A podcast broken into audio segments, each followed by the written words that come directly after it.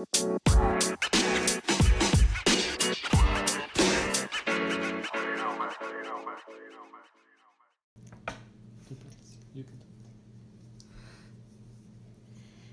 días, buenas tardes o buenas noches, dependiendo de cuándo y dónde nos estén escuchando. Bienvenidos al podcast de Sacred Space. Les damos la bienvenida a este espacio sagrado y seguro para la experimentación y expansión de la conciencia y nuestra conexión con la naturaleza. Desde el centro del mundo, Quito, Ecuador, mi nombre es Angie Morales y estoy junto a Ramiro Villacreces y Andrea Fernández eh, para que nos vayan conociendo un poco más. Hoy en vez de contarles un poco sobre nuestra profesión, eh, quiero que nos cuenten más libremente eh, cómo han estado explorando últimamente. Andre, cuéntanos. Hola con todas y todos, yo soy Andre. Em, estas últimas semanas han sido un poco diferentes para mí porque creo que al fin estoy como sintiendo un poco el peso de todo, de todo lo que ha pasado en estos meses y en realidad me he sentido como fatigada, físicamente cansada. Y un poco he pensado que esa sensación de cansancio, como de hasta incluso debilidad, es desconcertante para mí. Y como que todas las herramientas que tengo hasta cierto punto no, no me han servido. No han sido suficientes. Y me, me he metido mucho como en, como en una herramienta súper sencilla que es respirar, como aprender a respirar bien y más que eso entender que hay ciertos tipos de respiración que van a detonar unas respuestas específicas de nuestro cuerpo. Entonces se han vuelto como unos espacios súper chiquitos, como de cinco minutos antes de levantarme de, de la cama en las mañanas y como observar cómo estaba el cuerpo antes de hacer como estas respiraciones y cómo estaba después me ha parecido a mí algo súper sencillo y, y, y, que me gusta un montón porque yo tengo como esta idea que no sé bien cómo explicar, pero es como si algún día los seres humanos descubrimos todos los secretos de nuestro cuerpo, como vamos a poder roquear el mundo. De acuerdo. Bien. Rock on, así. Rami. A, mí la idea que me he estado dando un poco la vuelta es de esto, tal vez es algo relacionado, ¿no? Yo en, esta temporada me he topado con muchas personas a las que igual sus herramientas les están eh, un poco quedándose cortas para lidiar con toda la, todo el nivel de malestar que se ha generado debido a la situación que estamos atravesando. Y creo yo que una de las... Eh, como de las creencias o de las actitudes que resultan claves para poder mantener eh, el centro y mantener la ecuanimidad en una de estas sensaciones es el tomar conciencia de que precisamente porque todo está tambaleándose y todo está como reescribiéndose actualmente, es que es un momento de potencial absoluto. Hay un montón de cosas que tal vez estaban antes escritas en piedra y que ahora ya no están y eso pueden tomarlo de dos formas, o decir como, ok, esta certeza que tenía se me ha venido al suelo, estoy en el aire, qué peligro, o estoy en el aire, pero tengo alas, puedo aprender a volar y puedo ir a donde yo quiera. Entonces esa es como una reflexión que salió de, trabajar la, la, semana pasada con alguien y creo que es algo súper valioso y que aplica bastante en esta, en esta temporada. Cuando todo es un caos, todo es posible. Exactamente.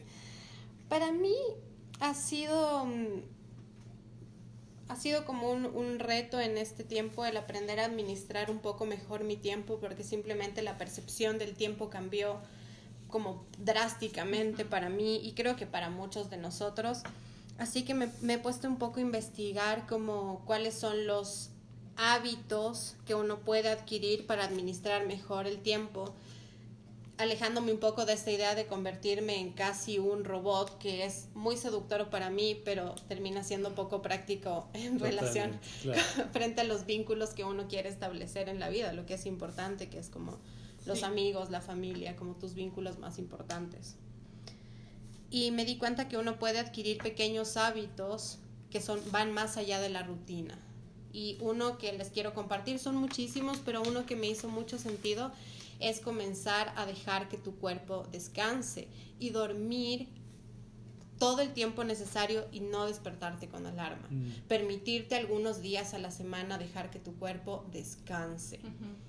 Y para eso, por ejemplo, es importante que en vez de que tengas 100 pares de sábanas, tengas dos muy buenos pares con una muy buena almohada, como que el, el espacio en el que duermes sea un espacio realmente cómodo. Y es como, si tienes que invertir en calidad de vida, esa es una buena inversión. Esa es una, una, la que se debería pensar. Eh, bueno, es un poco así como... me, gusta esto que acabas de decir porque acabas de hacer una distinción que yo hago siempre, y esto no lo hemos hablado nunca antes contigo, pero lo has hecho ahorita, que es que hay una diferencia entre tener rutinas y tener rituales. Y yo soy, yo abogo mucho por el hecho de sí, construir rutinas en la vida, pero también construir rituales. Entonces, bueno, tal vez eso es tema de otro capítulo, pero es súper chévere esta cosa que has dicho.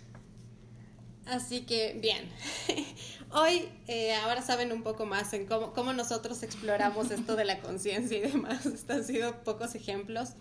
Pero hoy vamos a estar hablando de otro tema, o tal vez un poco relacionado, pero es de otro tema. En nuestro segundo episodio vamos a hablar sobre el Tantra. Tantra, a ver, ahí primero quisiéramos hacer una pequeña advertencia y es que em, obviamente ya por el título ustedes pueden darse cuenta que el programa de hoy va a tratar de em, temas que tal vez pueden ser para un público más maduro, más adulto. Entonces vamos a tratar de ser lo más abiertos y honestos posible porque también creemos que estos temas deben hablarse de esta forma abierta y honesta, pero es necesario decirles esto en caso de que hayan eh, personas menores de edad o gente que pueda ser como más sensible a estos temas, tengan la precaución de escoger con quién lo escuchan básicamente. Bien, y ¿Qué onda entonces? antes de, yo, lo que quisiera preguntarles es, antes de empezar a decir qué es el Tantra o cómo entendemos nosotros el Tantra, yo lo que quisiera es preguntarles a ustedes y también a las personas que nos están oyendo, que hagan un pequeño ejercicio de memoria y traten de acordarse y cuéntenos eh, qué es para ustedes el Tantra. O sea, las primeras cosas que ustedes... Eh, o qué, qué son las primeras palabras, las primeras ideas que se les vienen a la cabeza cuando escuchan la palabra Tantra cuando, cuando yo nos, nos mira así como a las dos, como quién va a empezar, quién va a empezar.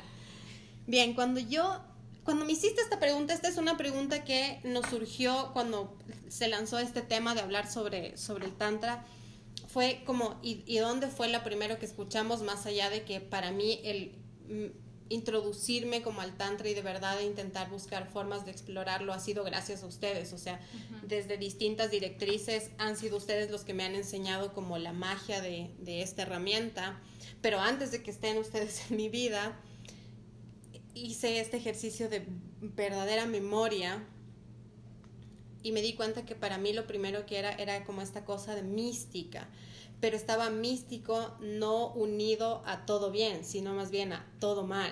Místico, secta, por lo ah, tanto, tantra para mí era, ay, qué miedo. O sea, lo que sea que es eso, eso está mal, qué miedo.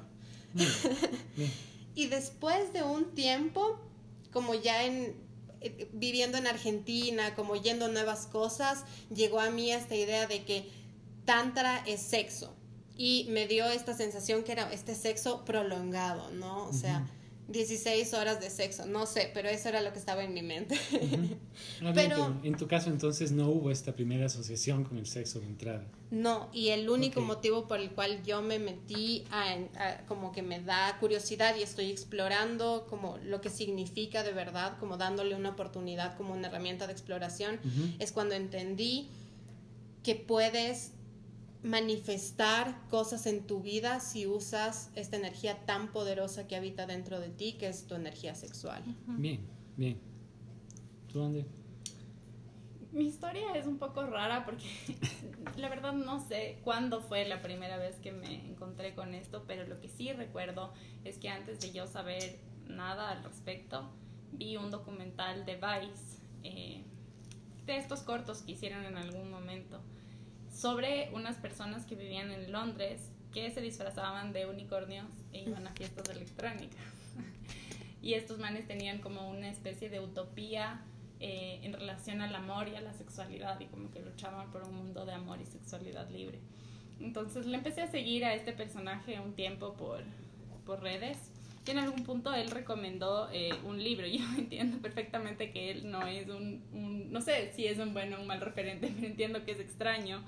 Y eso es como, es una particularidad de por qué yo me sentía atraída a esto y es porque a mí sí me gustan las cosas poco tradicionales o extrañas. Entonces eso llamó mi atención y fue ahí cuando empecé como a curiosear. Pero en mi caso sí hubo una primera asociación como al sexo a lo mejor lo que, lo que sentí o lo que pensé en algún momento es que era esta cosa sí súper utópica y a la que yo realmente no, no sabría exactamente cómo acceder. O sea, era así como una cosa súper misteriosa, como que aquí hay un, un súper secreto detrás de esto. Esa era la sensación que yo Hay un velo de misticismo alrededor del Tantra, es cierto. y obviamente yo dije, yo quiero ver detrás de ese velo. ¿Qué hay detrás de ese velo? Pero bueno, y entonces ¿Qué mismo es el Tantra? ¿Qué mismo es? Em, ¿Qué sí es? Me, me, gusta o me llama la atención que ambas han tocado como que algunas características de, posibles definiciones de Tantra que son ciertas. Em, y la primera cosa tal vez que viene a, la, o sea, como que cabe decir ahorita es que no hay una definición de Tantra. O sea, el, el Tantra es un concepto que es un poco difuso y que engloba, involucra varias cosas pero sí tiene ciertos principios en común. Entonces, eh, una de Tantra primero etimológicamente viene de la palabra telar o tejido, está asociado a eso. Y hace alusión a este, a, esta, mm, a este fenómeno que se ve en un telar que varios hilos de distintos colores, de distintos materiales, pueden ser de distintas texturas, de fuentes diferentes, se unen formando un conjunto armónico y forman este tejido.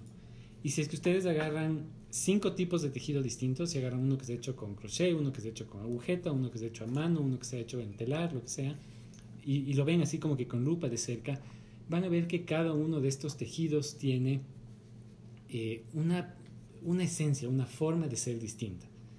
Entonces el Tantra es, desde esa perspectiva, es algo parecido en el sentido de que las escuelas tántricas tradicionales, eh, y es importante esta diferenciación entre una escuela, entre una escuela tántrica tradicional y una contemporánea por razones que ya van a ver más adelante, pero en las escuelas tántricas tradicionales lo que típicamente se veía era eso, que eran como unas fusiones heterodoxas de varias prácticas, de varias fuentes, obviamente todas dentro de la práctica hinduista, que es en donde se origina, pero que no estaban ceñidas como a una ortodoxia súper estricta de otras escuelas tradicionales. Entonces el tantra sí es algo que se ha eh, nutrido de distintas fuentes eh, desde sus inicios. Y la otra cosa es que también las enseñanzas tántricas eran, eh, entre comillas, ocultas en el sentido de que no era algo que se le enseñaba a todo el mundo abiertamente, sino era algo que se le enseñaba más selectivamente a grupos de personas o de alumnos de, o sea, sí tenía sentido que me dé miedito. Sí, como... miedo, miedo en el sentido de que uno siempre teme aquello que no conoce y por definición una escuela tántrica tradicional de las clásicas nuevamente era algo que no era muy conocido. Entonces sí, tenía por ese lado eh, cierta razón. Em, y luego hay este otro elemento que es el sexual, que ahora la gente piensa que tantra y sexo son sinónimos. Y eso tal vez sí es importante decir que no es así. Hay prácticas, tan, prácticas tántricas o escuelas tántricas que no implican un componente sexual, una práctica sexual. Eh, mientras que otras, tal vez la mayoría sí. Entonces lo, interesante del tantra es que el tantra es una forma de trabajar la persona, de conocernos, de explorarnos, de crecer. Eh, y lo que me gusta a mí particularmente del tantra es que es algo holístico, en el sentido de que toda buena escuela, o, que de verdad sea una escuela tántrica, ya sea tradicional o contemporánea, te va a permitir trabajar algún componente físico, mental, emocional y espiritual. Entonces el adoptar una práctica tántrica es como súper práctico porque te da una, un método, una forma en la que puedes trabajar un montón de cosas de la persona en un sistema coherente y armónico. Eso es lo que a mí personalmente me, gusta de Claro, topa un montón de áreas que de cualquier modo si quisieras entrar como en el desarrollo personal tendrías que tocarlas en algún punto. En algún punto, exacto. Entonces, por ejemplo, veamos, utilicemos como ejemplo alguna escuela tántrica tradicional dentro del hinduismo.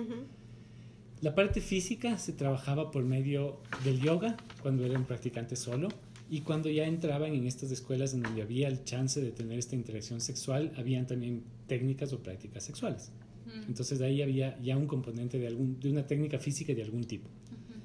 Luego, el rato en que empezaban ellos a estudiar sus textos sagrados, la tradición hinduista es, es una tradición que tiene un acervo enormemente grande de leyendas, de mitos, de historias, en donde hay una cantidad de dioses y todos estos dioses están interactuando y haciendo cosas o haciéndose cosas.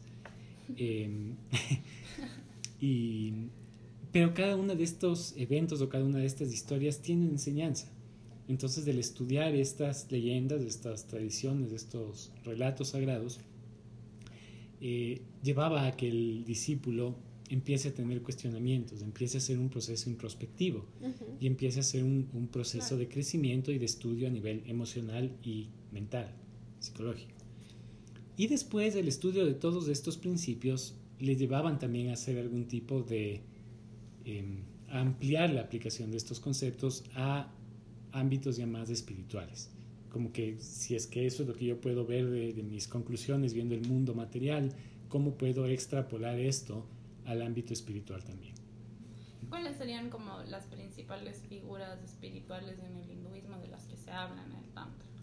Que es como, a mí me parece que eso sí se escucha en, en algunas escuelas. Sí, hay, tal vez ahí podríamos pasar a averiguar como de algunos principios comunes.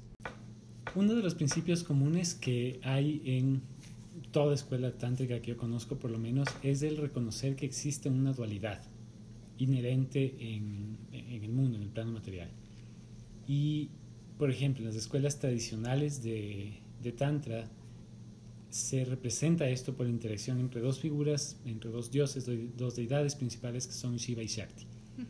Pero eso se puede ver eh, en, en, muchos otros aspectos. Por ejemplo, el rato en que eh, si ustedes em, empiezan a investigar del Tantra, van a ver que otras dos palabras que surgen un montón son yoni y lingam, que son los términos en, sánscrito para referirse a los órganos sexuales masculinos y femeninos. O sea, yoni es el femenino, lingam el masculino.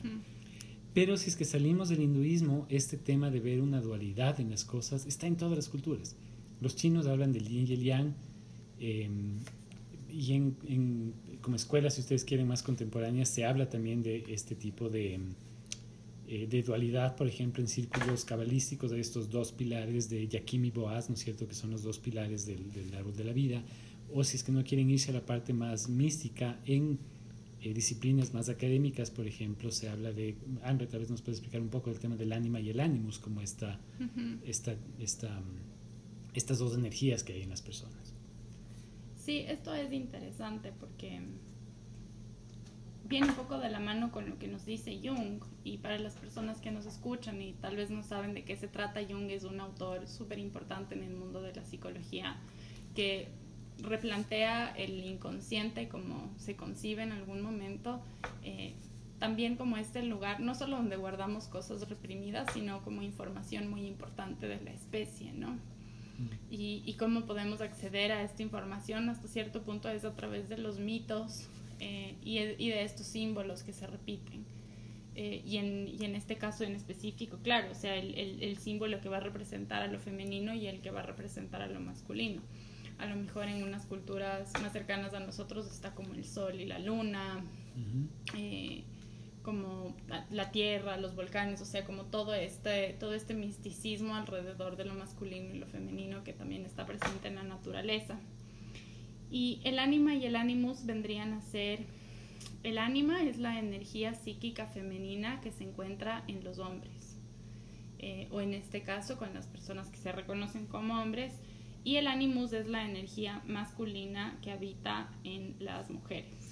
Entonces a mí esto me parece bien interesante porque amplía un poco como esta versión em, sobre la sexualidad, sobre el sexo y sobre el género y nos damos cuenta que a la final todos los seres humanos tenemos disponibles ánima y ánimos o energía femenina y energía masculina.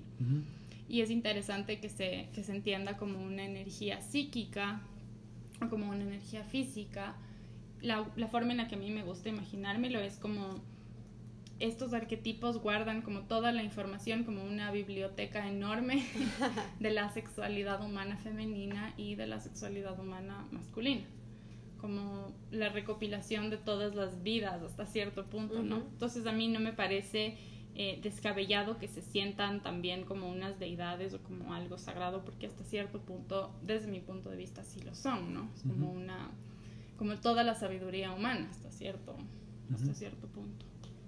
eso es chévere y aquí creo que esta es la razón por la cual cuando empezábamos el programa les decía que es importante perdón, también abrirse a escuelas tántricas que sean contemporáneas y no solo las tradicionales. Y es porque, por ejemplo, para poder entender cómo es esta interacción psicológica o psíquica de estas energías masculinas y femeninas que todos tenemos, si es que nos vamos hacia el acercamiento tradicional del hinduismo y empezamos a hablar de Shiva y Shakti, que son estos, estos, estas deidades, el uno hombre Shiva y Shakti su contraparte femenina, para poder entender de verdad la como que la riqueza de, por ejemplo, si es que leemos una serie de historias de la interacción entre estos dos eh, entre estas dos figuras, para entender de verdad la riqueza simbólica eh, nos debe tener todos los cuestionamientos más elevados acerca de esto, vamos a necesitar un montón de tiempo. Vamos a necesitar aprender hasta palabras en otro idioma que significaban, por qué se usaban, y eso es un estudio que para muchas personas después de resultar no solo ajeno, sino súper difícil. Versus escuelas tradicionales de Tantra que hayan podido hacer estos acercamientos desde perspectivas, como en el caso de Andrea, por ejemplo, mucho más occidentales, en el que la forma de trabajar estos ámbitos emocionales, por ejemplo, que puedes tener relacionado a esta práctica, puedan acercarse desde una perspectiva más cercana a nosotros. Mm. Y parte, perdón, este dato, este dato súper interesante, como que es más científico y, más eh, neurológico, que a mí me parece que resume un poco esto, porque en nuestro sistema nervioso tenemos como dos eh, dos sistemas importantes, que es el simpático y el parasimpático, que sirven un poco, son básicamente como la activación cuando estamos en actividad, estimulados y cuando estamos en relajación. Y la respuesta sexual no puede existir sin las dos, como sin estos dos sistemas. Entonces en el simpático, por ejemplo, es la respuesta orgásmica y el parasimpático es la excitación. Entonces no puede haber orgasmo sin excitación y viceversa y se retroalimenta. Entonces, incluso fisiológicamente hay como estos dos principios, que si no les queremos decir masculino y femenino, les podemos hablar como el activo y, el, que tiene que ver con la relajación, o el pasivo tal vez. A mí me pareció interesante porque para mí Tantra era pareja.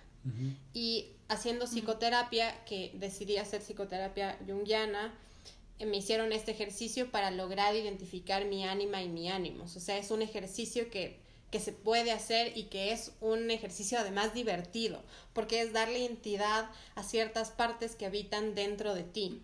Cuando me di cuenta que había esta dualidad, entonces había un, un, una energía masculina dentro de mí y una energía femenina dentro de mí, las cuales podían relacionarse, hablar, entre otras cosas, podían fusionarse, como unirse en algo más grande, surge eh, como que la, el tantra como que gana para mí como una, ah, esto es algo que quiero trabajar porque además lo trabajas con algo que tienes en ti, que es tu cuerpo. O sea, no hay nada más grande que nuestro cuerpecito para experimentar. Sí, y, eso es súper importante porque el, el tal vez ahí vamos a empezar a hacer una diferenciación entre lo que es el sexo y lo que es la sexualidad.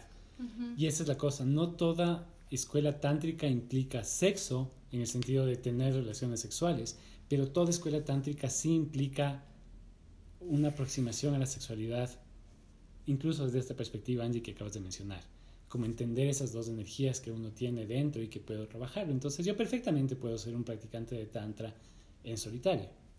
Alone. Claro. Y es divertidísimo, es increíble. Yo se los recomiendo. Yo se los recomiendo. Pienso que sí, y esto, esta diferenciación y este descubrimiento, cuando tú descubres también en ti esta, esta diferencia entre sexo y sexualidad, me parece que muchas cosas se, se amplían, porque yo creo que gran parte de nuestra sexualidad está herida precisamente porque todo está asociado con el sexo. Y en nuestra mente sexo es como este, esta relación sexual, como el coito hasta cierto punto, pero que en muchos casos se da siempre en el contexto de la pareja, ¿no? Y la sexualidad es algo que es mucho más amplio y que desde mi punto de vista, y, y a lo mejor hay otras formas de verlo, pero todas las interacciones tienen como un componente de sexualidad, un componente de afinidad. Y como tenemos esta visión tan limitada sobre la sexualidad, es difícil para nosotros entender la sexualidad en la infancia, por ejemplo. Es difícil entender la sexualidad tal vez en estos años como de, de, pubertad, que de lo único que te hablan es como de los cambios físicos que vas a vivir y de que va a ser como raro, pero a lo mejor no hay como una, una verdadera aproximación a la sexualidad humana en esos momentos. Y somos como muy hijos de la pornografía, ¿no? Claro. Somos muy hijos de la pornografía y tanto más que hay allá. Y, y creo que a mí hay una cosa que me parece como fantástica y de lo más interesante es entender a la sexualidad como a tu, a tu sexualidad, no del sexo, sino como la tuya propia, como tu energía más poderosa, la que te permite crear algo nuevo. es la energía que nos permite crear algo nuevo. Y como es tan poderosa esa energía, esa energía se la puede transformar en absolutamente cualquier cosa. O sea, separa, unifica, hace como un millón de cosas. Y para mí ese, ese ha sido como el, el el secreto del tantra que, que, me ha llevado como a decir esto es algo que quiero explorar un poco más. Me doy cuenta que requiere un compromiso y que requiere mucha vulnerabilidad. Son, son como, como, como, otros aspectos no que de verdad sí hay una parte que me como el, la relajación la respiración el, el, unirte en la respiración esas como esas esas pequeñas cosas son como la práctica en sí, pero hay todo este otro lado que requiere un verdadero trabajo personal.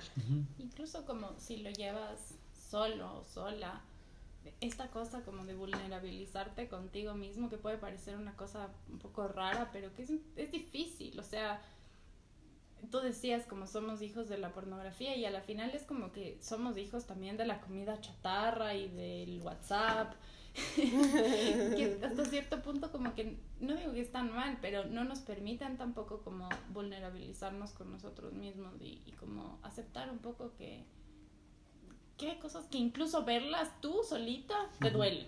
Sí.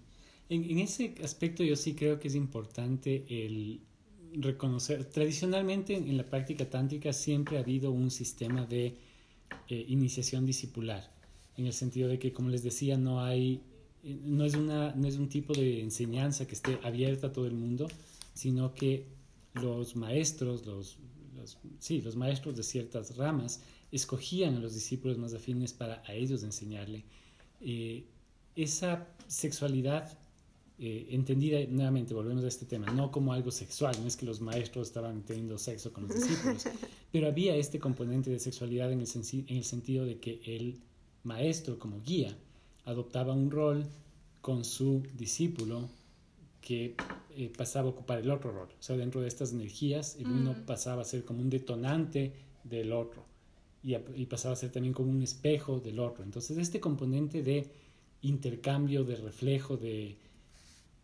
Porque por más que sea una práctica sola, yo necesito poder reflejarme con algo, así sea con la teoría que estoy aprendiendo pero siempre hay ese tema dual de yo con ese algo más. Me parece súper importante que menciones esto como quizás en esta versión más tradicional y discipular que no implicaba que el maestro esté teniendo sexo con sus discípulos, porque creo que a la final es, también importante saber eh, que siempre todas estas prácticas son consensuadas, o sea, como, porque tradicionalmente no estaba concebido de esa manera, pero también hay espacios donde eso sí ha sucedido. Claro, claro. Y, eso sí es lamentable cuando han pasado eh, como episodios de ese tipo en, en, prácticas contemporáneas, más que nada, supongo. Pero sí, sí, sí, eso Por eso yo creo que sí es como bien importante mencionar que aún si tienes como una curiosidad de explorar esto, eh, como este, este contexto seguro, como el tema del consentimiento y de que tú siempre tienes, eres dueño de tus límites, como ninguna práctica ni psicológica, ni espiritual, ni física, ni de ningún nivel, te puede como llevar a romper también esas cosas. Y a mí me parece que eso es importante porque a veces se plantea la espiritualidad desde esta perspectiva de si no comprendes esta lección o no lo haces de esta manera, entonces no eres lo suficientemente espiritual. y, y, hay que tener también cuidado con eso porque simplemente hay que explorar, explorarlo al, al ritmo personal. Para mí eso es súper importante.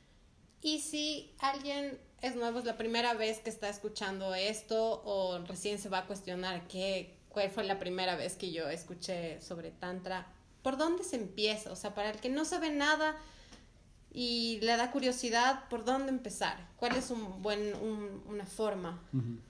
yo, parto del hecho de que siempre que yo quiero incorporar algo nuevo, aprender algo nuevo, de alguna forma meter alguna cosa nueva en mi vida, eso obedece a que hay, alguna necesidad de fondo.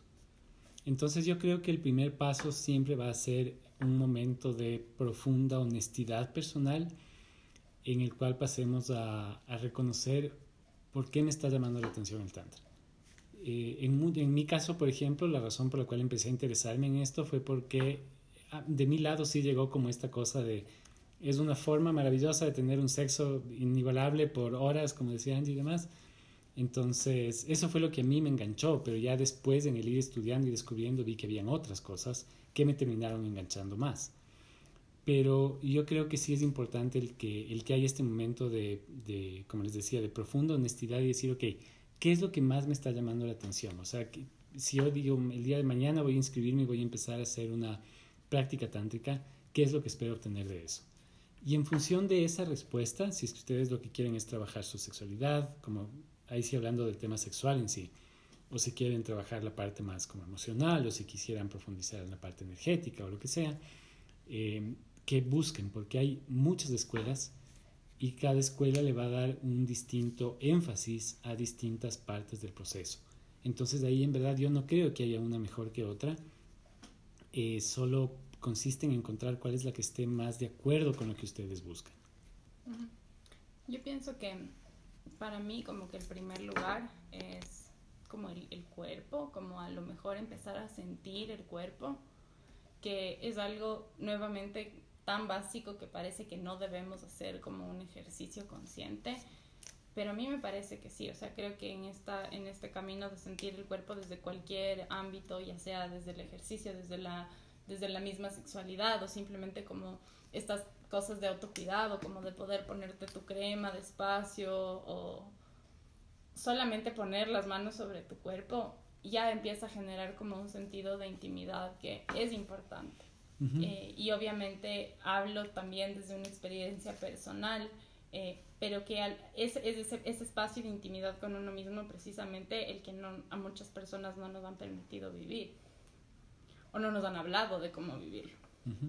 Hay que ir descubriendo qué es eso que nos hace sentir confort, que nos hace sentir conectados con nosotros. Y que nos hace como sentir placer también, o sea, como conectarnos con el placer desde, desde, desde un lugar íntimo y personal. Creo que, que, eso sería lo que yo, yo haría primero.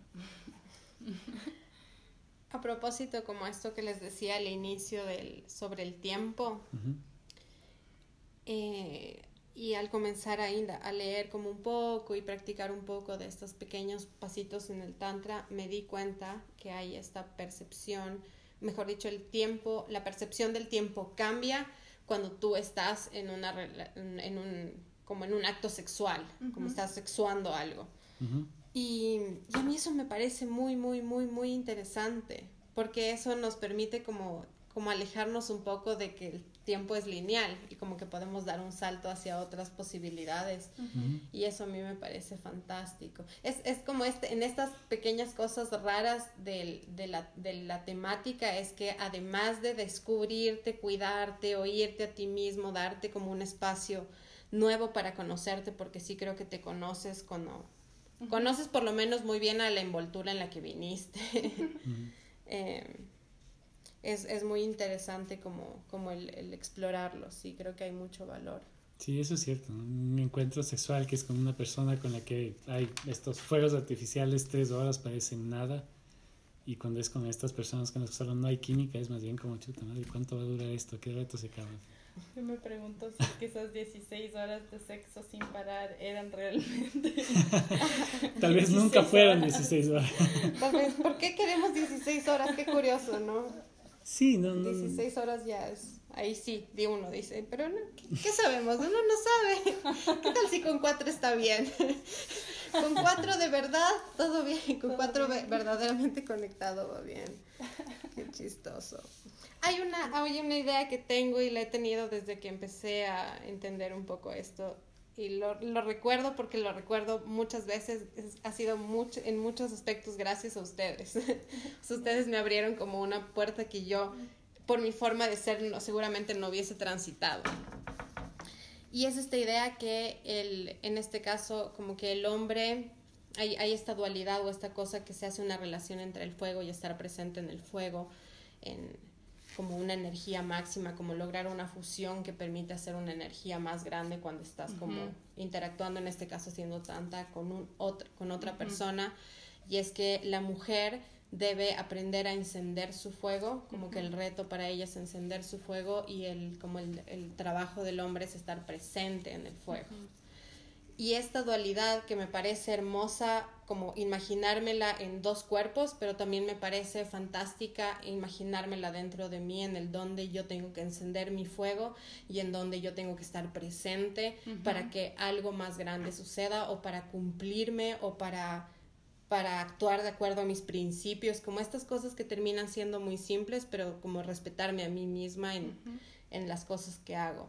Ujú. Y eso, eso me ha parecido como muy hermoso de esto. Ujú.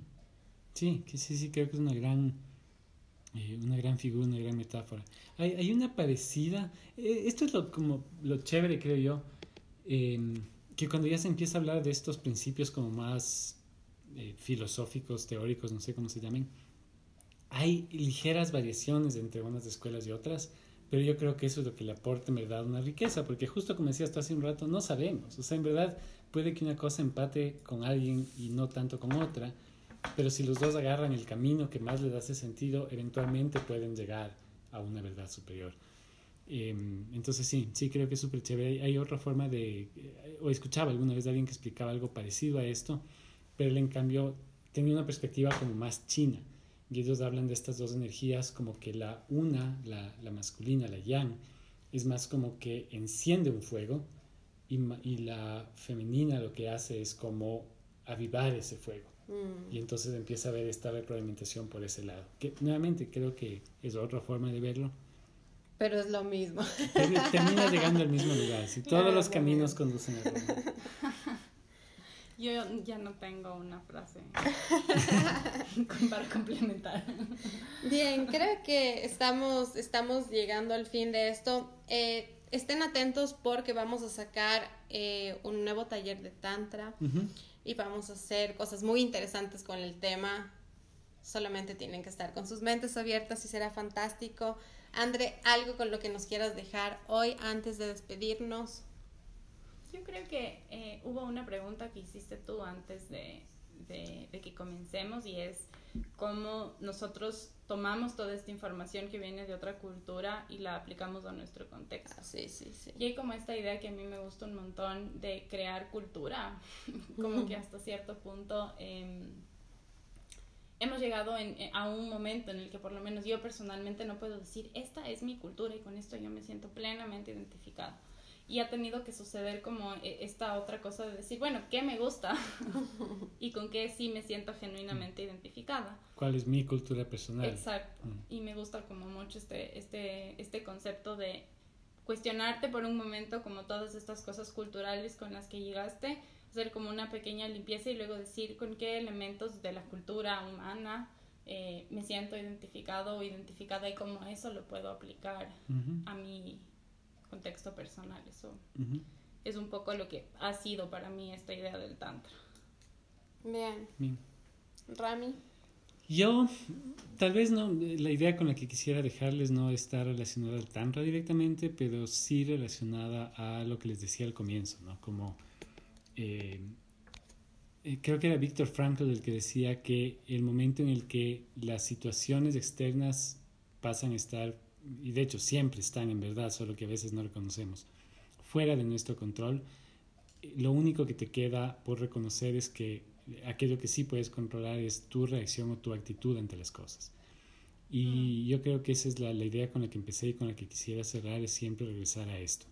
E, está en sus manos el que puedan cambiar eh, la perspectiva de decir, se ha caído al suelo todo lo que yo tenía construido o qué chévere, tengo una mesa limpia sobre la que empezar a construir algo nuevo. Y es de esa diferencia en actitud, esa diferencia en, en, en pensar, en pensamiento, eh, lo que va a marcar una diferencia súper, súper notoria en el día a día, en las semanas y meses por venir. Amén, así.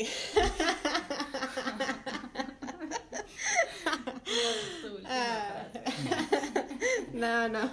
Versión ecuatoriana de Midnight Gospel. ¿Qué dice el Hare Krishna? Bien, yo me quedo con, una, con un pensamiento y es que eh, cuando exploras tu... Cuando te exploras a ti mismo, y incluida tu sexualidad, como comienzan a salir nuevas preguntas, nuevas dudas, y hay que irlas atendiendo como como paso a paso, pero lo más interesante es que hay preguntas que no puedes respondértelas con tu mente, con la lógica, sino que tienes que sentirlas en tu cuerpo. Es la única forma de verdaderamente integrarlas, así que esta es una herramienta como otras tantas hay, pero si les da curiosidad, no se queden con las ganas e investiguen, porque quién sabe. Tal vez es el, camino que buscaban. es el camino que buscaban. En el próximo episodio estaremos hablando sobre algo muy interesante que es la carta natal y vamos a tener una sorpresa para ustedes. No les voy a ampliar mucho más, pero eh, ese va a ser el tema, como entender qué es, para qué sirve, por qué tanta gente está hablando y por qué ahora hay todos estos movimientos planetarios, ¿no? Que sería interesante entender un poco más. Porque termina siendo como un pequeño mapita, ya van a descubrir un poco más. Eh, las próximas cosas que vamos a tener en Sacred Space son, el 29 tenemos un taller gratuito sobre la filosofía del té. Es un evento que estoy organizando junto con la Academia del Té, que es un lugar en donde yo aprendo y enseño sobre el té. Lo vamos a estar dando con Ramiro, así que vamos a un poco unir la filosofía oriental con la tradición del té.